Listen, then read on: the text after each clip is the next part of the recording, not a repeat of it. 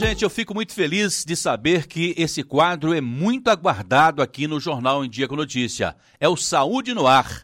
Está na linha comigo, direto da Hospitaleira Viçosa, o Dr. Gerson Matede. Doutor Gerson, seja muito bem-vindo a esse sábado ensolarado aqui ao Jornal em Dia com Notícia. Muito boa tarde para o senhor. Muito boa tarde, Sodré. Muito boa tarde, ouvintes. É um prazer novamente ter a oportunidade de estar aqui e poder falar um pouquinho sobre saúde para os ouvintes da Rádio Educadora. Doutor Gerson, deixa eu te convidar aqui para falar sobre rinites crônicas e alérgicas. Dessa época agora já está pintando aquele friozinho e quem tem a rinite já sabe do quanto ela incomoda, quanto é ruim. E gostaria que o senhor comentasse a respeito dessa situação, principalmente nessa época do ano, doutor Gerson. Então, Sodré, o, por que, que se torna pertinente esse tema. As rinites, o que são as rinites por definição, né? São inflamações que ocorrem na mucosa do nariz, no revestimento interno da parede do nariz. É assim como ela pode subir e atingir também os seios da face, né? Que aí serão as sinusites, as inflamações dos seios, né? Ite significa inflamação. Então, é, otite, inflamação do ouvido, rinite, inflamação do nariz. Nesse momento em que a gente está bastante tempo dentro de casa, é, em que estamos aproximando do inverno, estamos vivendo o outono e com a poeira provocada recentemente em um bar pela questão das enchentes, das chuvas, o medo de ficar gripado, de ficar resfriado, o medo do próprio coronavírus gera nas pessoas aí uma demanda por busca em atendimento, por confusão de uma coisa ou outra, apesar da maioria das pessoas que têm rinite de certa forma, já conhecem a própria rinite, já desconfiam quando ela está chegando e já sabem quais são os desencadeantes. Existem diversos tipos de causas de rinite que geram a inflamação da mucosa. A mais comum no Brasil, principalmente aqui no, no nosso sudeste, é a rinite alérgica, desencadeada por alergenos, por substâncias que vão irritar a mucosa do nariz e gerar no indivíduo uma reação do sistema imunológico dele um pouco excessiva ele reconhece aquele, aquele alergeno, aquela substância que causa alergia, e acaba produzindo uma inflamação desnecessária no nariz. Né? Aí vem a coriza, que é o nariz escorrer com aquela coriza clarinha, os espirros em sequência, a coceira no olho associada ao quadro, é, às vezes lacrimejamento, pigarro na garganta, mais raramente algumas pessoas vão sentir desconforto no corpo. Então, as rinites acometem mais as pessoas mais alérgicas. As rinites sazonais são aquelas que ocorrem mais em países, países de clima mais temperado ou no sul do país, onde você tem as estações do ano mais bem definidas. E aí você vai ter o momento ali da primavera, da polinização das plantas, e o pólen vai gerar rinite. O inverno mais rigoroso, e às vezes vai causar uma, uma rinite associada ao clima, à temperatura. Mas na nossa região, principalmente na região de Ubá, as rinites mais comuns são causadas por alérgenos. Então, eu acho que a gente deve se ater um pouco mais a isso. E qual que é o principal alergeno? Qual que é a principal substância que causa alergia é, nos seres humanos? Existem diversos e depende de pessoa para pessoa, mas o mais comum é o ácaro doméstico, que ele se alimenta inclusive da descamação da nossa pele. E como a descamação da nossa pele ocorre diariamente, ela vai estar presente na nossa casa. Vai estar no nosso colchão, no nosso travesseiro, porque nós passamos a noite ali deitado, no sofá da casa, especialmente nesse tempo que nós estamos mais dentro de casa. Então, para que a gente previna o acúmulo do ácaro, a gente tem que limpar a casa, arejar a casa. E, obviamente, que sabemos que a poeira também causa, o pólen também causa, produtos químicos, às vezes os alvejantes, as substâncias que a gente usa para limpar a casa. E nesse momento, nós estamos limpando mais do que o normal, né, para manter a higienização recomendada pelo Ministério da Saúde. Então, as estratégias são evitar ao máximo levantar a poeira na casa. Então eu vou dar preferência ao pano úmido, ao aspirador de pó e evitar um pouco mais a vassoura para não levantar tanta poeira. Ou, quando eu estiver fazendo uso da vassoura, usar a máscara. Nós estamos hoje né, com tanto acesso às máscaras, buscando usar as máscaras.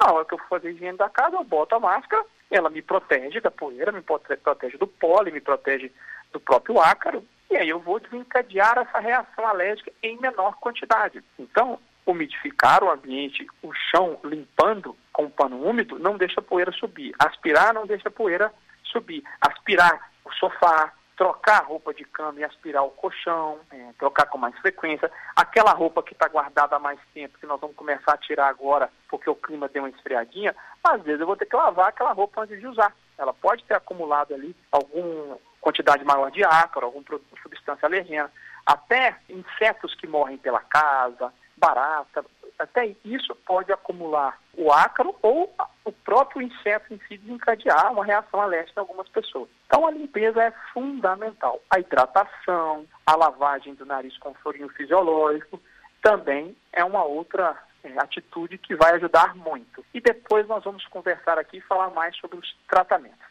Doutor Gerson, o senhor está falando, eu estou prestando atenção, eu sei que os ouvintes também, e eles têm a oportunidade de ouvir esse nosso bate-papo também logo mais na reprise do Jornal em Dia com Notícia, às 8 horas da noite, na Educadora M 810. Existem aquelas casas que são muito pouco ventiladas, tem aqueles quartos escuros, às vezes o ano inteiro é assim, porque tem mesmo, tem pessoas mais privilegiadas e tem outras menos privilegiadas que não têm uma casa tão arejada assim. Essa casa que eu me refiro, com quartos escuros, com cômodos escuros, essa eu creio que tem que tomar ainda mais cuidados, não? Sem dúvida, Sodré, muito bem colocado. A principal prevenção é a higiene do ambiente. E se eu tenho uma casa com menos acesso à luz solar, ela tende a ter mais umidade e tende a acumular mais mofo. E o mofo é outro ponto importante, é outro grande desencadeador de alergias, certo? Além de outras infecções. Então, sim, é buscar ao máximo deixar a casa ventilada, com janelas abertas, é, se isso for possível,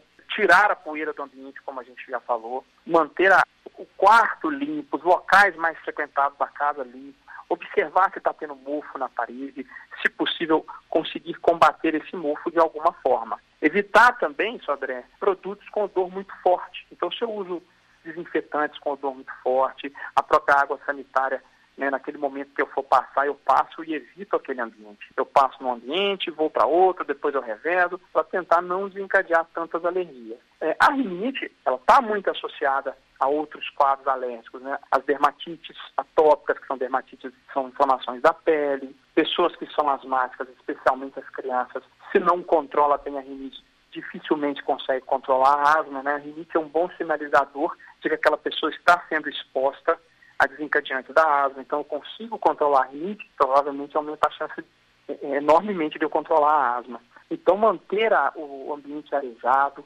ventilado, assim como nós estamos recomendando para evitar a aquisição de vírus, de bactérias, seja do resfriado comum, seja da gripe, seja da gripe suína, seja do próprio coronavírus, um ambiente arejado diminui muito a probabilidade daquele vírus chegar até a minha via aérea. Então, essa estratégia de arejar muito bem lembrado, sua ela é fundamental. Esse é o Dr. Gerson Matede com esse quadro que nós apresentamos aqui todos os sábados, o Saúde no Ar. A proposta é essa, é levar informações, é levar bem-estar, é levar essa informação que vai fazer toda a diferença na família dos ubaenses, na família de toda a região, daquelas famílias que nos ouvem nesse momento. O Dr. Gerson, Aquela toalha que o sujeito sai do banho, bota lá atrás da porta pendurada, ela não faz bem em época nenhuma, porque no dia seguinte ele pega ela meio molhada. E nessa época do ano em que a estação de inverno. Estamos no outono, daqui a pouquinho tem o inverno, aí que ela fica mais frio ainda, ela fica mais suscetível aí a, a doenças dessa natureza. Isso, Sodré, não só a toalha. A toalha, ela, a gente tem aquele uso diário, obviamente, né? Ela vai ficar ali com um acúmulo de, de água do nosso corpo. A gente tem que tentar botá-la num lugar arejado para que ela seque o mais rápido possível, porque a umidade tende a gerar acúmulo de fungos e de, outros micro-organismos. É, então, sim, botá-la num local mais ventilado, o varal de forma mais ventilada, para que ela seque um pouco mais rápido. E se isso não, não for possível, trocar a toalha com mais frequência. É, e aí, é, aproveitando o gancho da sua fala e continuando na prevenção, a gente tem que evitar ao máximo carpetes, cortinas que possam acumular poeira, né? Às vezes uma cortina mais sintética pode acumular menos, ficar mais fácil de limpar a cortina, às vezes até a gente vai ter que aspirar a cortina. Os bichos de pelúcia, algumas almofadas acumuladas no sofá, se for possível uma almofada que dá para trocar a capinha, lavar, é uma opção, senão passar ali o panozinho úmido, botar a almofada no sol, aspirar a almofada, o mesmo vale para o travesseiro, né? Dependendo da situação, lavar a almofada, botá-lo de molho, depois secá-la, o travesseiro também. Quanto mais utensílios domésticos eu tenho na casa, mais difícil ela fica de retirar a poeira, né? Os responsáveis pela limpeza da casa sabem muito bem disso. Então, uma casa, digamos assim, um pouco menos poluída de excesso de coisas, vai ficar mais fácil eu retirar a poeira e diminuir aí o, o contato com os alergenos. E toda vez que for limpar, repetindo, de preferência, o pano úmido. Doutor Gerson, eu vou aqui pegar uma máxima aqui do senso comum. Mas nós estamos entrando numa época em que é muito mais fácil eu me amanhecer gripado, o senhor também, qualquer um de nós amanhecer gripado. E aí, como que não entrar no desespero e achar que toda gripe pode ser alguma coisa relacionada ao coronavírus, à Covid-19? Bom, primeiramente, Sodré, a gente tem que lembrar que a grande maioria dos casos de coronavírus serão ou assintomáticos ou realmente com sintomas leves. O que, que eu tenho que ficar atento não só em relação ao coronavírus, mas em relação a qualquer gripe que possa complicar? É muito raro que os, resfriados comuns causados pelos rinovírus, pelos vírus nasais, causem complicações. Pode causar assim, uma complicação com sinusite bacteriana, que depois de alguns dias o sintoma eu estava melhorando, eu volto a piorar porque a bactéria aproveitou a secreção e entrou no meio da história para piorar o quadro. Aí eu vou ter que entrar com antibiótico, mas normalmente eles evoluem e melhoram sozinhos, né? Com as receitas de vó, hidratação, lavar com soro fisiológica, às vezes uma vaporização caseira, né? Tomar um remédio para desentupir o nariz naquele dia que está mais, incomodando mais à noite ali, o antigripal, né? Os antigripais, eles são apenas sintomáticos. Eles não melhoram mais rápido, eles não combatem o vírus, eles combatem apenas os sintomas que os vírus causam para nos dar mais conforto enquanto o nosso corpo por si só combate o vírus. A gripe aviária, a gripe suína, qualquer outra gripe pode complicar, gerando quadros da via aérea inferior, do pulmão. Que a grande maioria das gripes resfriados ficam na via aérea superior e ali se resolvem apesar do desconforto. Quando eu começo a ter sintomas de uma pneumonite, de uma pneumonia, de uma inflamação da via aérea inferior, é a hora que eu tenho que buscar o médico e me atentar para ir ao médico, independente de ser o coronavírus, independente de ser influenza, independente de ser um resfriado comum, ele está dando sinais de complicação, que são falta de ar, dor para respirar, desconforto respiratório. Eu estou com muita dificuldade para respirar. Não é só aquele desconforto do nariz entupido, do, do nariz escorrendo, que é característico da rinite, do, das gripes, dos resfriados. Eu estou com, com desconforto para o ar encher o peito. Então, eu acelero a minha respiração, aumenta a velocidade da minha respiração, aumenta a frequência respiratória, eu apresento febre alta. Aí eu devo buscar, sim, o atendimento médico, o suporte médico numa condição melhor. A grande maioria dos quadros, incluindo o próprio coronavírus, a recomendação é ficar em casa. Ficar em casa, se possível, com menos contato possível com outras pessoas, para que eu não passe adiante qualquer vírus que seja, seja um vírus da gripe comum, de um resfriado ou o próprio coronavírus. Então, o que a gente tem ouvido diariamente, né, nas diversas redes sociais e mídias diferentes, são as orientações dos sinais de alerta. Isso vale não só para o corona, isso vale para qualquer doença. Eu tenho uma diarreia que ia se curar tranquilamente e de repente eu não consigo me hidratar, isso é um sinal de alerta, eu tenho que buscar atendimento médico. O mesmo vale para qualquer doença respiratória. Ela está dando sinais de dificuldade respiratória, eu busco atendimento. Se não, ficar em casa, evitar a ida desnecessária ao atendimento médico, ao hospital, sim, é um fator de proteção, diminui infecções hospitalares, contato com outras coisas.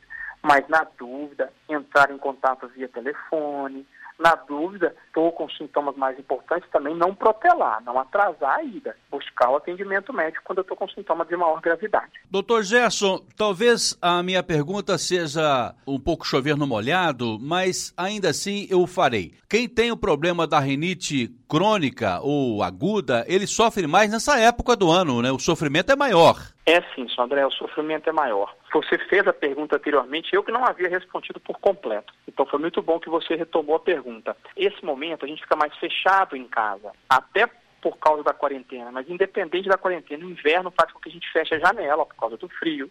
Então o ar circula menos. Então, se eu estou gripado, eu passo para os meus acompanhantes, para as pessoas que estão ao meu redor na casa. É, se eu entro no ônibus, fecham a janela do ônibus por causa do frio. Se nós vamos ao ambiente de trabalho, as pessoas fecham mais a janela por causa do frio. Isso faz aumentar a disseminação de qualquer vírus que seja. Então a gente aumenta mais os resfriados. E a rinite, ela tem muito a ver com a temperatura também. A temperatura em si faz com que eu desencadeie sintomas alérgicos com mais frequência. E se eu pego um resfriado, ou uma gripe, um vírus da gripe, eu desencadeio a rinite. O paciente alérgico, um dos desencadeantes são as infecções. Então, esses desencadeantes mais importantes, inclusive. Então, nesse momento, as pessoas sofrem mais de rinite, sim, sofrem mais de asma. Por isso que, às vezes, a busca pela prevenção desses fatores ambientais que a gente falou e a busca pela prevenção indo ao seu médico que te acompanha, seja o otorrinolaringologista, o alergista, o pneumologista, o clínico, o médico de família, o pediatra, aquele que for acompanhar o paciente, ele pode, às vezes, lançar mão de medicamentos que ajudam a prevenir a chegada da, da rinite ou a tratá-la de forma mais eficaz. Né? Às vezes a gente vai usar um corticoide nasal e esse corticoide vai diminuir o processo de inflamação ali e aí não desencadeia no período do inverno. Às vezes nós vamos usar um antialérgico oral, às vezes até um corticoide oral no último caso. Às vezes as vacinas antialérgicas, algumas com mais benefícios comprovados, outras com menos tem que ser avaliado de forma bem criteriosa. Então, são estratégias que a gente usa para poder diminuir os desencadeantes alergênicos. E aí o médico vai avaliar cada caso individualmente, né? Se é uma medicação nasal, se é uma medicação oral, como que a gente vai tratar, ou se é uma vacinação, que seja injetável, ou as vacinas orais, que são mais raras. São estratégias para prevenir que nesse momento do inverno ou do próprio outono, ou em locais em que a primavera ou outono aumentam a polinização e desencadeiam as, as rinites mais sazonais, né? E são em períodos mais característicos, nós vamos sim conseguir diminuir o desconforto das pessoas.